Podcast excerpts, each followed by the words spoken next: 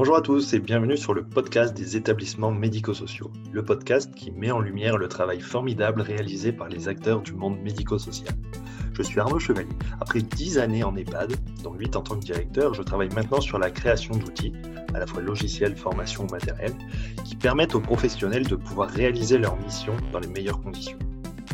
J'ai créé ce podcast pour permettre de partager les belles réalisations ou les retours d'expérience entre les différents acteurs du secteur. Aujourd'hui, j'échange avec Eric euh, Batcave, le directeur du pôle médico-social de l'ANAC, sur euh, l'opportunité que représente l'innovation, l'innovation au sens large, en EHPAD ou même dans le secteur médico-social. Donc, on va parler des intérêts, des limites, euh, de l'innovation, ensuite peut-être quelques conseils pour mener à bien des projets. alors, bonjour Eric Batcave, merci de participer au podcast.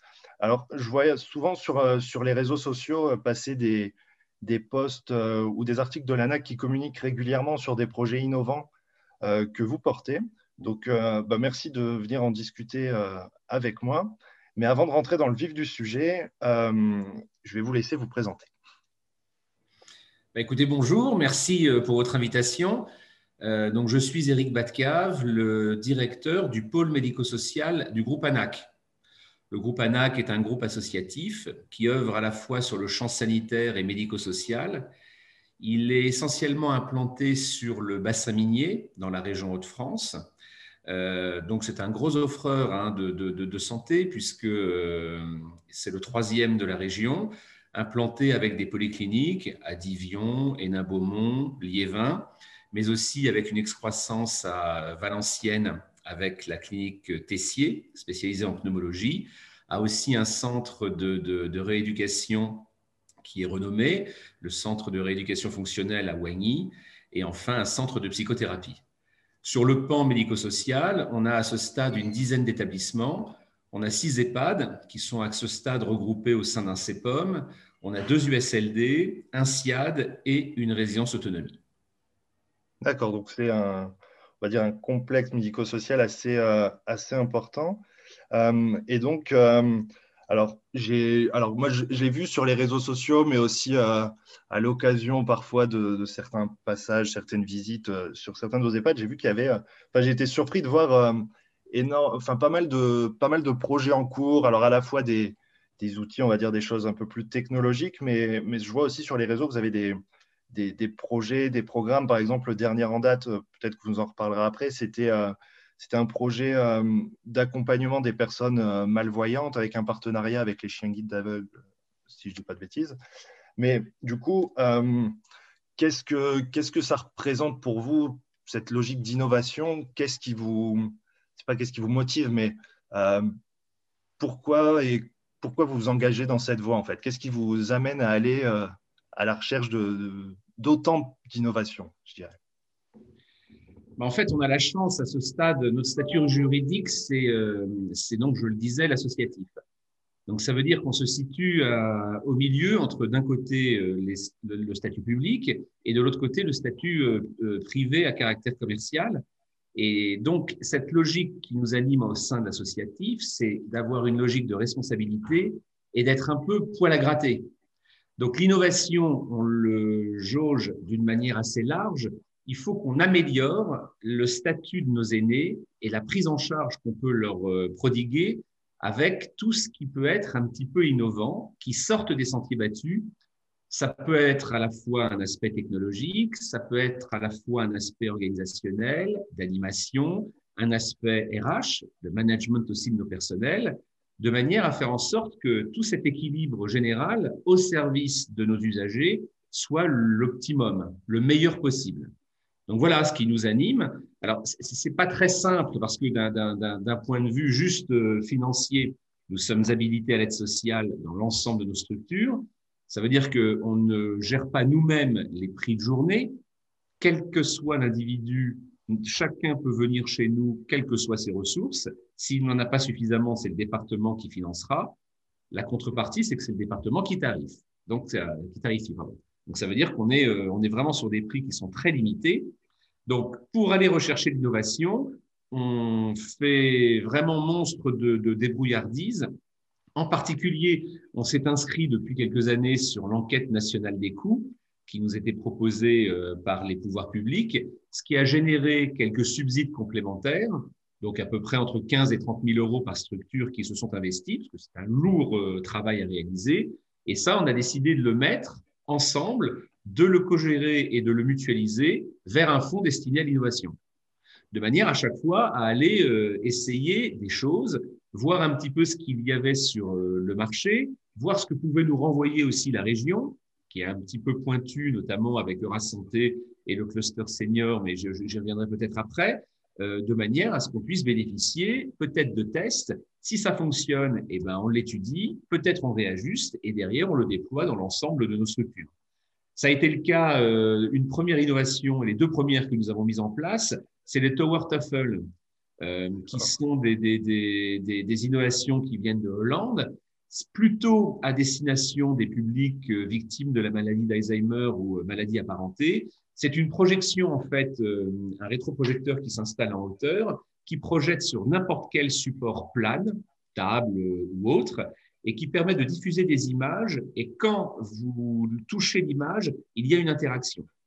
Donc, ça fonctionne plutôt extrêmement bien donc avec les publics euh, euh, Alzheimer, en particulier sur les périodes de nuit. Ça peut vraiment avoir un effet, apaisant pour des personnes qui seraient sur des stades avec une difficulté et beaucoup de déambulation.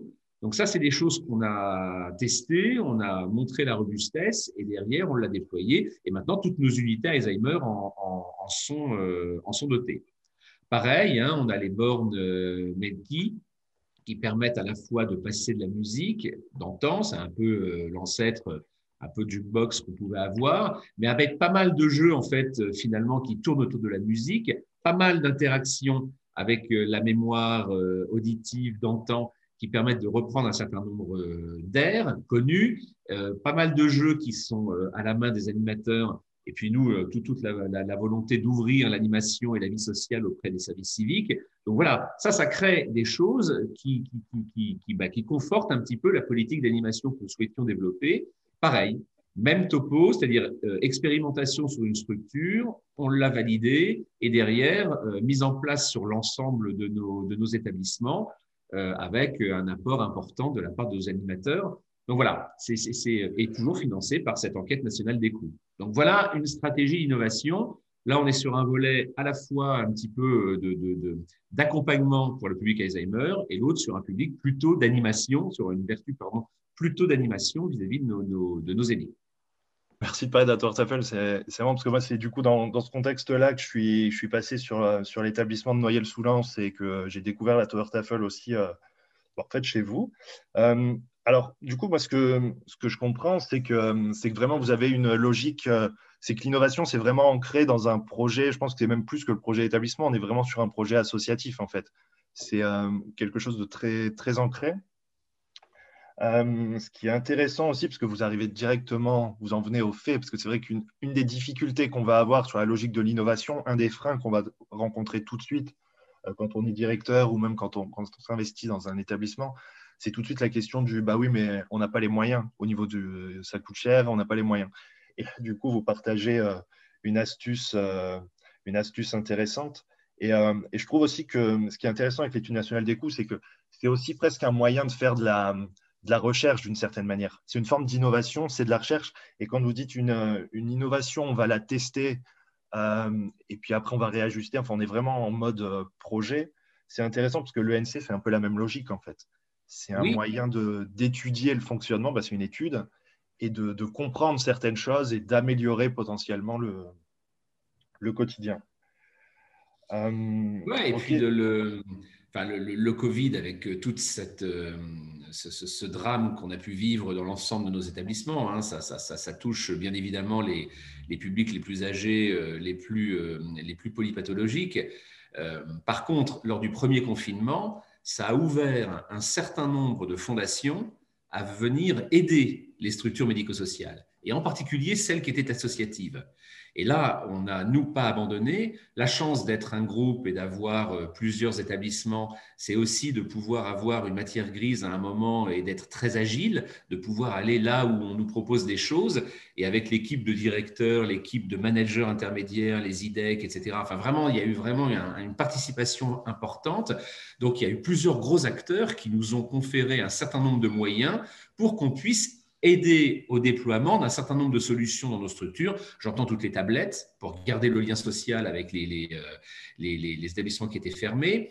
Pareil, euh, on a eu aussi un gros, gros apport euh, de matériel, en particulier Decathlon a fait des choses importantes parce qu'on a eu la chance de pouvoir recruter par l'entremise de la Fondation Bettencourt des moniteurs à pas qui venaient exercer de l'activité physique pour maintenir l'activité physique pendant cette période de confinement de manière individuelle ou de manière collective. Donc il nous fallait pour ça accompagner par du matériel. Vraiment, les vannes ont été ouvertes. Euh, pareil, la Fondation Crédit Agricole nous a beaucoup, beaucoup accompagné sur un certain nombre de domaines en achetant de nouvelles Tower Tafel d'ailleurs hein, pour équiper les établissements qui avaient plusieurs unités euh, Alzheimer. Euh, à chaque fois, voilà, il y, y a eu cet élan-là qui a permis d'être véritablement un apport complémentaire de, matériel et d'idées, ici euh, dans, dans, quelques novations d'innovation. Donc ça, c'est plutôt très bien. Et là, dans des choses plus structurantes sur l'innovation, on a par exemple un établissement qui est spécialisé dans l'accueil des personnes victimes de la maladie d'Alzheimer. Donc c'est un petit établissement, 48 places, avec quatre unités, mais dans deux des unités, ce sont ce qu'on appelle aujourd'hui des UHR, des unités d'hébergement renforcé, donc qui accueille des, résidents à un stade de la maladie où il y a beaucoup de déambulation, il y a la perte de tous les repères euh, jour, nuit, et donc avec des, des, statuts de temps en temps de crise qui peuvent être importants. Donc il y a un renfort de personnel qui est lié à ces, à ces deux unités. Et euh, on a à l'intérieur de cet établissement un accueil de jour qui fonctionne très très bien. Et donc on a décidé d'ouvrir l'établissement en partenariat avec France Alzheimer Pas-de-Calais. On a été chercher des subsides, donc à la fois de l'enquête nationale des coûts, à la fois par le groupe Humanis. Alors, je ne fais pas de pub, hein, parce que c'est. Euh, non, mais là, ça va, tout le monde y passe, en fait. Oui, non, et puis, vraiment, c'est plutôt de leur part euh, des, des, élans de générosité. Donc, le groupe Humanis, euh, Malakoff, le donc l'enquête nationale des coûts et à nouveau la Fondation Crédit Agricole se sont associés pour arriver à financer ce qu'on appelle la thérapie du voyage. Donc, dans l'enceinte de l'établissement, on va avoir une partie qui va être ouverte au public, qui permettra de reconstituer un wagon, comme un wagon SNCF, avec un espace gare, avec des stickers qui vont être accrochés partout, des panneaux SNCF, pour sortir le résident victime de la maladie d'Alzheimer ou apparenté. Alors, ça ne correspondra pas à tous, hein. là aussi, il y a une grille d'évaluation qui euh, qui est déployée, de manière à les mettre dans une situation de voyage. On les installe avec un soignant dans le wagon. À la place d'une fenêtre, c'est un écran de télé où il y a des films qui ont été euh, tournés qui permettent de faire défiler le paysage, plutôt des films d'ailleurs qui ont été tournés dans notre région, de manière à ce que l'individu se projette en situation de voyage. Et là, pour des gens, enfin on l'a vu, hein, puisque cette thérapie a déjà été euh, déployée sur un établissement à Valenciennes, hein, euh, et on a vu un peu les bénéfices que ça pouvait donner soit une situation d'apaisement, comme quand on est dans un train, soit une situation d'invitation euh, au souvenir, à se remémorer des choses, à manger un morceau, et donc vraiment d'accompagner par une thérapie dite non médicamenteuse les gens victimes de cette maladie dans cet environnement. Donc c'est là on a eu tous les financements, on vient de passer commande, donc c'est un modèle italien hein, donc qui va venir, etc. Donc certainement courant janvier. Derrière, il y aura une formation spécifique qui sera donnée à nos, euh, à nos personnels, aux bénévoles de France Alzheimer, de manière à ce qu'on puisse bien sélectionner les, résidents et les personnes qui pourront en être euh, les, bénéficiaires, et derrière, de pouvoir évoluer évaluer les choses. Donc ça, c'est vraiment un, un, très joli projet, c'est-à-dire qu'on on innove à la fois, il y a un tout petit peu de technologie, mais c'est beaucoup plus dans un accompagnement novateur euh, on, essaye de sortir de temps à autre des sentiers battus de manière à trouver des solutions qui soient alternatives uniquement à la médication. On sait que la maladie d'Alzheimer, c'est compliqué, il n'y a pas aujourd'hui de traitement curatif. On essaye de stabiliser, on essaye de, limiter l'évolution de la maladie. Donc, tout ce qui peut concourir à, eh bien, écoutez, tant mieux. Donc voilà, c'est, euh, vous, citiez tout à l'heure aussi euh, les chiens guides d'aveugles et la convention que nous sommes en train de signer, alors qui malheureusement prend du retard dans la signature officielle, euh, bon, Covid oblige.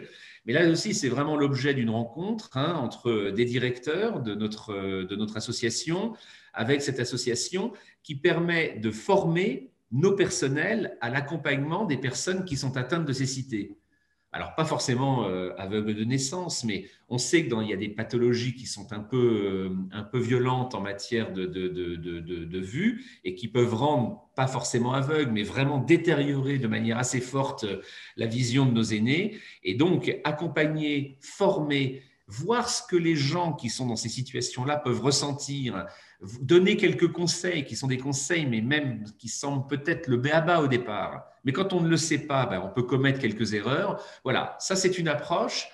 On le considère comme une innovation parce que c'est encore offrir une corde supplémentaire aux arcs des soignants. Plus on ira vers une approche, plus on gagnera en savoir, plus on s'approchera des besoins individuels ressentis par les résidents que nous prenons en charge, mieux nous progresserons dans leur accompagnement au quotidien. Donc c'est vraiment là aussi cette recherche-là. C'est pas trop là, là il n'y a pas de coût. C'est juste une rencontre, c'est juste une formalisation, c'est juste des formations, un accompagnement. Mais bon, alors après c'est de l'huile de coude. Hein. Et là encore, on a la chance de reposer sur des gens qui sont curieux, qui ont envie de pouvoir expérimenter et qui ont envie d'y aller. Donc voilà, c'est un bel exemple aussi de ce qu'on peut, proposer. Non, c'est top. Et puis c'est vrai que c'est tout ça, c'est des. Enfin, je trouve c'est très positif et ça fait plaisir parce que euh, sans, sans, rentrer trop dans les sujets un peu trop clichés, mais des pas de bashing, de tout ce qu'on peut voir et entendre. Euh, peut-être un peu plus. En... Je suis pas certain qu'il y en ait un peu plus en ce moment parce que euh, voilà, comme vous disiez, il y a des vannes qui se sont ouvertes. Il y a quand même, euh, euh, quand même des éléments qui ont changé avec le Covid sur la perception que, le grand public pourrait avoir des EHPAD. Mais, mais c'est vrai que c'est très positif et, ça fait plaisir d'entendre d'entendre ça, en fait, une motivation et surtout des, des, solutions, en fait. Et par exemple, la maladie d'Alzheimer, c'est vrai que bah, il y a peu de solutions et ça engendre énormément de souffrance, notamment, alors il y a les personnes touchées directement, mais c'est beaucoup les familles, les aidants. Et c'est vrai que là, un projet comme euh, la thérapie du voyage, le fait d'ouvrir en plus et de faire participer les familles, si c'est possible, euh, bah, c'est vrai que c'est formidable parce que du coup, ça, ça apporte, euh, entre guillemets, je ne sais pas si c'est du bonheur, mais un peu de, sérénité à, pas mal de personnes. Bah, vous dites le mot, hein, c'est sérénité, bonheur. C'est des notions qui sont plutôt subjectives, mais enfin, on se met aussi beaucoup à la place des familles, c'est-à-dire mettre euh, son aîné déjà dans un EHPAD, euh, il y a un peu ce sentiment difficile hein, et douloureux de séparation. Qui plus est, victime de, de, dépendance euh, cognitive, psychique, arrivé dans la maladie d'Alzheimer, la danse du diag, et puis derrière le comportement qui évolue, et essayer d'avoir des temps où on sent les aînés et nos aînés apaisés, ça change un peu la donne. Alors, encore une fois, ça marche pas pour tout le monde. Il n'y a pas de recette toute faite. C'est par l'appropriation, essayer de, rendre robuste la méthode, la grille qui nous permet d'évaluer les stades de la maladie euh, auxquels on peut bénéficier de la, thérapie. Donc ça, c'est vraiment des choses, hein, euh, des, choses qui sont très bien. J'ajoute que euh, d'autres petites choses, hein, euh, ça me revient là, par exemple, euh, notre partenaire aussi, mais depuis des lustres, puisque nous, nous sommes issus des houillères. Quand on est sur le bassin minier, ben forcément, le charbon, etc., les mines, ça a été notre histoire. Ça a été l'objet de notre, création initiale. On a 40 ans aujourd'hui et notre partenaire, c'est la Caisse nationale d'assurance minière, la CANSSM, qui là aussi nous a financé des choses importantes de type physioparc les physioparcs, c'est des petites structures extérieures qui permettent aux résidents de continuer à réaliser quelques exercices physiques. Donc c'est complètement adapté, c'est très doux, tout en étant sur des notions de toucher, un peu comme on peut avoir dans nos espaces nosolaines qu'ils ont aussi contribué à financer. On fait même maintenant du snozolène euh, en chambre, puisqu'il y a maintenant du matériel portatif qui peut bénéficier à des gens qui pourraient en avoir besoin, mais qui restent alité. Et donc, ça, voilà, ça, c'est une contribution qui est énorme. Le physioparc a aussi cet énorme avantage de pouvoir être ouvrir la structure sur l'extérieur. Et là aussi, L'innovation, elle est là. C'est-à-dire que euh, il faut arrêter avec ces établissements un peu ghettoisés. Vous parliez d'EHPAD bashing euh, à l'EHPAD, c'est comme s'il y avait un grand mur, tout ce qui s'y passe derrière, c'est dégueulasse, etc. Euh, non, non, non, il faut vraiment qu'on casse un petit peu cette image d'établissement complètement refermé sur eux-mêmes et au contraire ouvrir. Ce qui est compliqué d'aller dans les EHPAD, hein, y compris pour nous, citoyens, y compris pour des gens qui sont un peu âgés. L'EHPAD, c'est rentrer, c'est la sanction. Donc plus nous ouvrirons, plus nous ferons en sorte que ça permet de bénéficier aux uns et aux autres. Et que bah tiens je vais aller peut-être euh, m'entraîner il y a deux trois choses pour entretenir ma condition physique et eh ben euh, voilà pourquoi pas. Et ça ça permettra d'essayer de, d'éviter ces phénomènes de rupture quand on rentre dans nos établissements. Un autre truc d'ailleurs excusez-moi je parle beaucoup mais ah super. qui me ce qu'on essaye de faire aujourd'hui on a dans un dans, une même ville on a à la fois une résidence autonomie qui est attenante à un EHPAD. Donc, euh, avec des, donc la résidence autonomie porte bien son nom, c'est plutôt des gens autonomes qui viennent y chercher sécurité, estime de soi, vie sociale, quelques services. Et à côté, l'EHPAD, c'est-à-dire que là, on travaille pour l'ensemble de la, de, la, de la structure sur le parcours résidentiel. La promesse, c'est qu'un résident qui rentre en résidence autonomie, si un jour il lui arrive une vicissitude, il reste sur le même lieu, là où il a toutes ses habitudes, et il bascule vers l'EHPAD qui a aussi une unité Alzheimer. Et l'idée, c'est qu'on a découvert que tout, y avait autour de ces deux établissements des petits îlots, trois en l'occurrence, deux de 22 et un de 8, qui, qui sont des logements sociaux, des logements sociaux d'anciens mineurs qui datent des années 70, donc qui pourraient être rénovés, la majeure partie des gens ont plus de 70 ans, donc la moyenne d'âge se situe dans ces, eaux-là. Une mairie qui est plutôt proactive de manière à voir comment on peut bien vieillir pour fixer aussi un peu les gens dans leur environnement et pour en travailler sur un quartier. Et là, on a, été, on a eu la chance de tomber sur la route. Alors là, c'est un autre, c'est l'AG2R avec sa filiale Pénatecité qui a lancé un appel à manifestation d'intérêt sur le bien vieillir en ruralité. Nous y avons candidaté avec la municipalité, on a été lauréat et on a obtenu du temps de consulting. Donc là encore, pas d'argent, du temps de consulting, de manière à aller chercher auprès des locataires de ces logements quelles pourraient être leurs attentes en matière de bien vieillir. Donc, on a monté aujourd'hui un copil. On vient de faire la restite du quatrième copil pour aller au bout de l'étude, qui permet de dire, ben, quand tout le monde s'unifie, parce que dans le copil, il y a le conseil départemental, la CARSAT, il y a la municipalité, euh, va nous rejoindre la communauté de communes. Euh, on a notre bailleur social qui est, euh, qui est présent, qui est un partenaire absolument incontournable. On a nous, et on a bien évidemment le groupe AG2R, de manière à nous faire phosphorer et on commence à élaborer des, solutions de coordination. La municipalité vient d'embaucher un médiateur euh, social qui se chargerait de pouvoir être le coordonnateur de tout ce qu'on peut faire pour graviter autour des personnes. Et on prend des exemples, mais bêtes comme chou. Le Covid a changé les habitudes. Depuis le Covid, le bailleur social, la SIA comme la municipalité ont rendu visite de manière plus régulière aux gens qui semblaient un peu isolés ont commencé à apporter les courses. Nous, on a monté une petite boutique associative au sein même de nos deux établissements qui permettent de délivrer des produits de première nécessité. On a la chance aujourd'hui de développer un projet de télémédecine qui est plutôt abouti.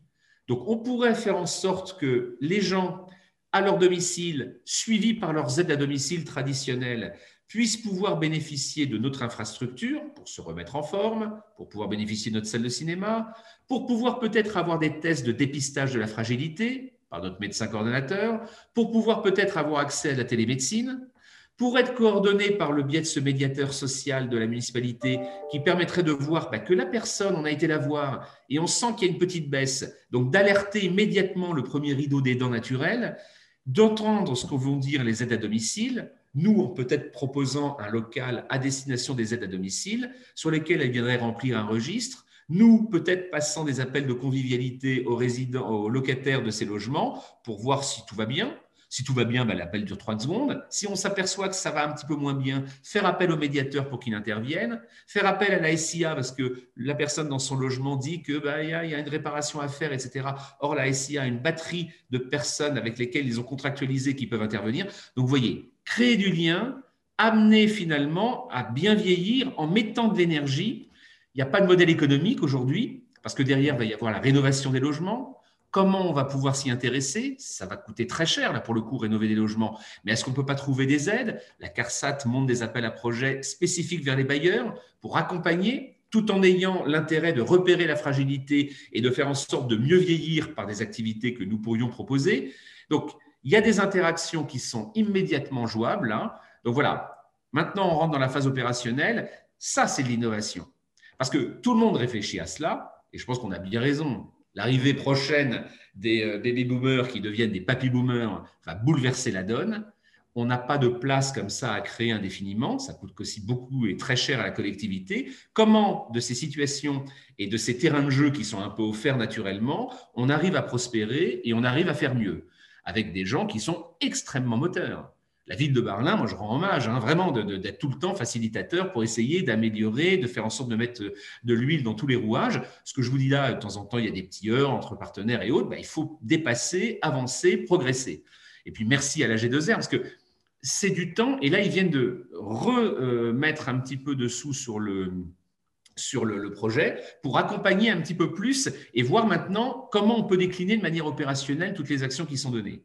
Donc, vous voyez, il y a, l'innovation, elle ne se situe pas que vraiment sur l'aspect techno. Il y a beaucoup de choses qui se produisent, mais ça se produit aussi sur l'ouverture. Je crois beaucoup, et le groupe euh, auquel j'appartiens y croit beaucoup. On, est sur une région et sur un territoire qui est paupérisé. On se doit d'apporter les mêmes services en étant, associatif au plus grand nombre des gens qui en ont besoin. Il y a quand même un espace dans notre région de solidarité sur lequel on peut vraiment beaucoup miser les aidants naturels sont présents en masse. Donc, c'est un réel avantage avec lequel il faut, euh, il, faut vraiment travailler. Donc, c'est ce en quoi on peut essayer, nous, d'apporter notre pierre à l'édifice de, l'innovation. Euh, c'est impressionnant quand même. Je ne m'attendais pas, je le savais, hein, mais je ne m'attendais pas à, voir à quel point vous êtes euh, sur tous les fronts. mais ça fait, en fait, ça fait, surtout plaisir. Mais ça m'amène une question quand même, parce que vous avez, vous avez vous avez dévoilé euh, très rapidement une astuce euh, efficace pour, euh, pour les moyens, mais quand on est directeur d'EHPAD, alors c'est vrai que là, vous êtes sur un groupe, comment on fait pour justement à la fois repérer tous ces appels à projets, parce qu'on sait que souvent ça tombe sur des fenêtres très fermées, parfois à des moments pas forcément évidents. Je ne parle pas forcément du Covid, mais c'est parfois des périodes de l'année, que ce soit l'été, les, Noël, enfin bref. Euh, comment on fait pour euh, ben, avoir ce, générer et construire ce réseau de, partenaires et, être en fait euh, aussi réactif Parce que du coup, j'imagine que vous, vous les, enfin, vous l'avez un peu dit, mais vous anticipez les appels à projets. Oui, alors c'est. Après, ce qui fait la moi je pense, hein, ce qui fait vraiment la différence, c'est d'être tout le temps un petit peu en alerte et c'est rentrer euh, au fur et à mesure dans les réseaux. Il y a, donc nous, on est, euh, on est notre convention collective, c'est la FEAP, c'est une fédération d'employeurs qui nous alerte sur un certain nombre de sujets, en particulier sur les appels à projets qui sortent, euh, ce qui nous permet d'avoir déjà là une information qualitative. On participe aussi, on est adhérent à l'URIOPS, qui amène un certain nombre d'informations qualitatives pareilles euh, sur les choses qui se, mettent en place. Euh, on est euh, membre fondateur du Cluster Senior. Le Cluster Senior, c'est une association sur le, la Rajoie qui regroupe les collectivités locales. Donc, il y en a trois. Hein. Il y a la communauté d'aglo Lance-Liévin, il y a la Cabalère et il y a la, la Hénin-Carvin. Il y a le groupe La Poste, euh, il y a un autre gestionnaire, La Vie Active, euh, il y a nous, euh, il y a l'Université d'Artois avec tout le pôle formation ingénierie, où là, l'objectif, c'est comment on fait bien vieillir les seniors à domicile en faisant en sorte qu'ils continuent à vivre dans leur domicile. Et en gros, la grosse question qui se pose sur le territoire, c'est comment on aménage ces fameux logements de mineurs les mines ont eu ce caractère exceptionnel, puisque ça a été l'origine de la Sécu quand même, hein, puisqu'il y avait des caisses minières qui permettaient d'aider les gens. Ça a beaucoup eu d'action sur le logement. Maintenant, depuis que les mines, sont tombées euh, un petit peu euh, ben, euh, en, lambeaux, a l'activité minière a cessé, les logements n'ont pas forcément beaucoup évolué.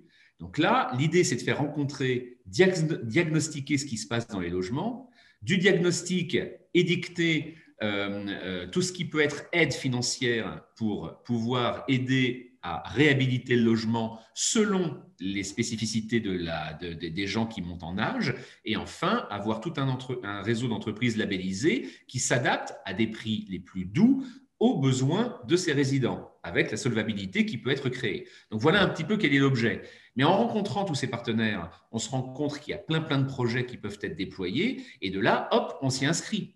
Le cluster monte, euh, là j'étais hier dans, dans, un, copil, il va y avoir deux maisons de mineurs qui vont être rénovées, l'un pour servir de living lab, donc on va mettre des résidents, un petit peu, des locataires un peu âgés, et on va voir à titre de l'expérience comment ils vivent toutes les innovations, et un autre pour être un showroom. Bon, ben voilà, nous, on va s'y mettre et peut-être on va voir si on ne peut pas reboucler une des deux maisons qui pourrait être dans le projet dont je vous parlais tout à l'heure avec les, locataires là à Barlin, proche de la résidence d'autonomie et de l'EHPAD. Donc ça, ça permet d'aménager. Eurasanté à Lille est très expérimenteur dans, et boost de jeunes pousses qui veulent aller dans l'innovation. Alors, ils ont un côté business, certes, ils aident à ces entreprises et ces jeunes entreprises à grandir, mais nous, on peut être totalement bénéficiaire des, actions qui sont menées, expérimenter les, choses qui sont un petit peu en, gestation et rendre service à l'entreprise, rendre service à nos établissements, rendre service finalement à nos clients finaux qui sont quand même les, usagers, donc les, vieilles personnes. Donc là aussi, c'est une interaction euh, importante. Euh, il va y avoir, il y a un projet de création euh, d'un incubateur Silver Eco dans, dans le Pas-de-Calais. Oui, forcément, la NAC en sera. Ça fait partie quand même de notre ADN de tout le temps être, je le répète, en agilité pour aller chercher des choses. Après, c'est de la volonté. Et quand vous êtes avec vos équipes face à des gens qui sont hyper volontaires et qui ont tout le temps un petit radar, hein, et on peut se planter, l'innovation offre le, côté euh, merveilleux de se dire ah, désolé, on s'est on, trompé, mais ça, on ne prend pas. Je crois qu'il faut avoir cette logique-là, pas plus, pas moins. Il y a des vraies réussites, des choses de temps en temps, c'est peut-être un petit peu plus, euh, un petit peu plus euh, difficile. Oui, non, mais il faut quoi. Ouais, dernièrement, on a été sollicité par deux sociétés qui sont venues nous, nous, nous voir parce qu'il y a un déploiement d'un système qui permet de repérer les chutes qui est très peu intrusif. Après, il faut que tout ça soit maillé avec notre logiciel de soins, parce qu'on ne va pas avoir 50 solutions. Donc, à chaque bah fois, il faut qu'on regroupe. Hein, et les systèmes sont plutôt fermés. Mais donc, il y a encore du boulot à réaliser. Mais pourquoi pas? Et donc, l'idée, c'est de le tester dans un de nos établissements et voir la plus-value qu'on peut ajouter non seulement sur la chute, détecter, aider, assister, mais surtout le système a pour vertu, tout en étant complètement anonymé, de pouvoir, une fois qu'il y a chute, de pouvoir filmer, mais de manière euh, donc on ne voit même pas la tête des, individus. Mais comme ça, on a l'explication de pourquoi la chute. Et d'adapter finalement nos outils, peut-être de voir que ben, dans telle chambre, il y a ça qui ne va pas du tout, ça, euh, il faudrait euh, rénover, voilà l'objet de la chute, etc. Et de là, peut-être progresser dans le fait d'éviter les chutes. Donc tout ça, ça permet, vous voyez, de rassembler. Une dernière innovation, parce que ça aussi, pour moi, j'y tiens, mais alors comme à la prunelle de nos yeux, hein, et ça, ensemble, on a, vraiment beaucoup fait. Vous, vous, disiez, mais alors, c'est quoi les, recettes? Comment aller chercher finalement des dollars? Euh, Il y, a un grand axe, on parle de difficultés dans nos EHPAD avec le personnel. C'est entièrement vrai. Les personnels dans nos EHPAD ne sont pas en nombre suffisant il y a une augmentation terrible du, du, niveau de charge en soins et en dépendance avec euh, malheureusement peu de personnel qui peuvent y répondre. On escompte que les choses changent avec la future loi grand âge et autonomie. Elle tarde à venir. Il va être nécessaire de vraiment pouvoir être au rendez-vous. En attendant, comment on fait pour aider nos soignants? Comment on fait pour faire en sorte d'être un petit peu plus imaginatif que ce qu'il en est et en toujours dans l'idée de leur offrir des cordes complémentaires à leur arc? Donc là, l'ARS a lancé des appels à projets concernant la qualité de vie au travail, on s'est engouffré là-dedans sur deux choses. La première, c'est de former l'ensemble de nos soignants à ce qu'on appelle les soins de manutention. Ça veut dire qu'on n'est plus dans un acte de manutention, on est dans un soin de manutention. C'est un peu à rebrousse-poil de tous les enseignements qu'on peut avoir en formation initiale, formation d'aide-soignante et d'infirmière. Donc on est capable finalement, quasiment avec le doigt et l'index, de pouvoir lever et de manipuler un, résident sans lui faire mal, de manière à proscrire totalement les soins en force grâce à des, à des draps de glisse et grâce à des lits qui ont cinq fonctions motrices essentielles. Mais ça nécessite une formation. Donc là, on a fait un dossier, machin, etc. Là encore, on a eu les, subsides. Donc, euh, merci aussi à la puissance publique de pouvoir aider à ces choses-là. Et on va commencer à le dire. Alors, on, aurait dû commencer en, novembre, mais les formations ont été euh, proscrites à cause du Covid. On va commencer là en janvier prochain.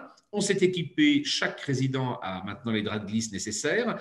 Les lits, on n'avait pas les moyens d'investir dans des lits pour tout rénover, donc on est passé par un contrat de location Là encore, la force d'un groupe aussi, c'est d'être imaginatif en massifiant un petit peu notre location. Donc, on va pouvoir déployer ça. On espère, grâce à cela, moins de soins en force, minimiser peut-être arriver, mais on, verra bien, j'ai beaucoup d'espoir, mais on verra bien, minimiser aussi les gens qui se blessent hein, au travail, donc améliorer par là même euh, moins de soins en force, moins de blessures, faire en sorte qu'on ait une estime un petit peu plus euh, satisfaisante de son travail. Et la deuxième chose, c'est qu'on déploie de manière massive les formations humanitudes. Humanitudes qui sont des formations longues, des formations qui sont coûteuses, mais des formations qui apportent, là encore, vous prenez les résidents dans leur globalité. Là encore, vous n'allez pas, on a peu de temps je le dis, et ça ne sert à rien de masquer les choses, on a peu de temps à consacrer à chacun des résidents. Si le temps consacré peut être le plus efficient possible en prenant complètement en compte tout ce qu'il est, y compris dans son psychisme, et arriver à faire une toilette à quelqu'un qui est complètement détendu, ce n'est pas du tout la même chose que quelqu'un qui est prostré. L'humanitude permet ça. J'engage les gens à venir voir au bout d'une journée de formation avec les soignants comment les gens sortent, majoritairement bouleversés, en disant, mais voilà, donc après, c'est la théorie du nombre. Plus chaque année nous aurons de cohortes formées, plus on développera tout cela et plus on est capable de. Donc voilà, et là encore, c'est la formation, c'est des budgets complémentaires demandés de manière à, chaque fois essayer d'avoir le, le, plus largement possible d'adhésion à l'ensemble de tout ça. Ok, bah, ma, dernière question, vous, venez d'y répondre, c'était euh, finalement qu'est-ce que ça apporte aux, établissements euh, et peut-être plus, parce que pour les résidents, on en a parlé, on s'en doute, pour les familles aussi, peut-être l'implication, et pour les professionnels, euh, euh, à la fois des meilleures conditions de travail, là vous l'avez dit, et, aussi, et surtout peut-être ce qui est le plus important, de euh, redonner du sens. Et avec l'humanitude, comme avec d'autres approches comme ça, c'est ce qu'on retrouve, c'est le sens du soin, du prendre soin, de, de l'accompagnement, du bien-être du résident, et ça, c'est vrai que c'est c'est la base qui peut parfois être un tout petit peu oubliée par euh, des faux, en fait, par dépit quand, euh, quand, euh, quand il manque vraiment trop de personnel à certains moments ou dans certaines conditions. Et c'est vrai que c'est fondamental. Vous avez raison, la, base, hein, et moi je milite vraiment, il faut qu'il y ait un Big Bang pour qu'on change un peu les paradigmes de nos métiers et de l'accompagnement on vit une société qui vieillit, qui est vieillissante et qui nécessite qu'on puisse s'occuper convenablement de nos aînés. À ce stade, le compte n'y est pas. Je blâme personne parce que c'est un phénomène structurel. C'est quelque chose qu'il faut vraiment qu'on change dans le fond. La loi doit permettre d'y arriver. Après, sur les financements, il faut qu'on soit clair hein, sur l'enjeu national et le regard national que nous portons sur nos vieux, que nous serons demain. Hein. Ne jamais oublier que demain, c'est nous qui serons dans ces établissements. Donc, euh, même euh, si on n'a pas forcément une vertu de vouloir s'occuper aujourd'hui des vieux, ça vaut quand même le coup d'y penser pour soi, euh, pour demain. donc là, il faut vraiment qu'il y ait quelque chose qui arrive. On compte et on milite. En tout cas, moi, je ne fais vraiment, je passe beaucoup de temps pour là-dessus parce qu'il faut qu'on déploie des personnels complémentaires. Nos vieux en ont réellement besoin. Quand je dis vieux, c'est plutôt même avec tendresse, hein, parce qu'il faut, faut, faut, faut pas pleurer non plus sur l'accompagnement qu'on souhaite y donner. Et c'est vrai que plus on aura des salariés, alors ça manque aujourd'hui. Et voilà, je ne peux qu'assister à des choses où il y a une pénurie. Mais derrière, avoir des gens motivés, avoir des gens qui sont correctement managés, nous, chez nous, il y a aussi une, chose importante. on a des petites équipes. Il faut que le rendez-vous des petites équipes, avec un management, avec un directeur, avec une infirmière coordonnatrice, avec derrière un médecin coordonnateur, tous soient chevronnés, déjà s'entendent bien, puissent avoir des objectifs clairs, puissent avoir un projet d'établissement qui donne les lignes sans réinventer la poudre, mais des choses de temps en temps qui sortent un peu des sentiers battus au bénéfice de nos résidents on change le regard de nos soignants quand on arrive à ça. Ça n'arrive pas tout le temps, ça n'arrive pas partout, c'est pas quotidien, mais vraiment quand on arrive à progresser d'une manière large, c'est ça qui donne envie. Et c'est ça qui fait progresser la cause de la, de la bientraitance de nos, aînés. Donc l'innovation comme un vecteur de, de mobilisation et de recherche d'amélioration et de, et de sens. Oui, exactement. On a la chance aussi avec, euh, avec l'ANAC, on fait un, euh, on a décidé, alors la chance avec l'ANAC aussi, c'est que nos EHPAD s'appuient sur un établissement sanitaire, donc celui de Liévin, qui a basculé gériatrique. Donc, euh, moi, j'ai été directeur de cet établissement pour accompagner à l'origine le, changement. Et là aussi, on change un peu la donne. D'avoir une référence à chaque fois où on peut appeler directement un gériatre qui est d'astreinte, qui est de garde, ça aide essentiellement dans l'accomplissement du soin on fait une conférence de santé publique une fois par an avec des acteurs comme le conseil départemental du Pas-de-Calais qui, à travers la conférence des financeurs, qui, accompagne un petit peu le mouvement, là aussi Malacop Médéric qui accompagne un peu le mouvement, etc. Ça permet aussi de vulgariser le savoir du bien vieillir auprès des seigneurs du territoire. Donc là aussi, on ouvre des petits pans, c'est chronophage, on perd beaucoup de temps, on prend mais une fois que vous réussissez l'événement, et quand vous faites dans une deuxième partie de table ronde toutes les solutions qui existent sur le territoire au bénéfice des seniors du territoire et que vous ouvrez derrière avec quelques stands où les gens qui viennent, euh, la dernière fois c'est sur la maladie d'Alzheimer, continuent leur discussion avec euh, toutes les solutions qui existent, les associations, les services qui sont là et autres, ben forcément, euh, voilà, on, a marqué un petit peu les choses et on fait avancer un petit peu la, la, la, la bonne nouvelle de manière, encore une fois, à décloisonner, à ouvrir, innover aussi un petit peu, parce que c'est l'innovation de réaliser ça. C'est pas si aisé, mais quand tout le monde est de bonne volonté, en général, on fédère et on avance. Donc c'est plutôt cette optique-là qui nous guide là à ce stade. Merci beaucoup pour euh, toutes ces infos, ce partage de, à la fois d'expérience et de compétences. Et, euh, et, je suis certain que c'est un, épisode qui pourra inspirer et, passionner beaucoup de monde. Bah, écoutez, merci. beaucoup. Merci à vous. Merci. J'espère que cet épisode vous a plu et qu'il vous inspirera. Pour ne pas manquer les prochains épisodes, n'hésitez pas à vous abonner au podcast sur votre plateforme d'écoute pour recevoir des notifications lors des nouvelles publications. De même, n'hésitez surtout pas à me laisser un commentaire sur les plateformes ou les réseaux sociaux comme LinkedIn ou Twitter. Passez une bonne semaine et à bientôt sur le podcast des établissements médico-sociaux.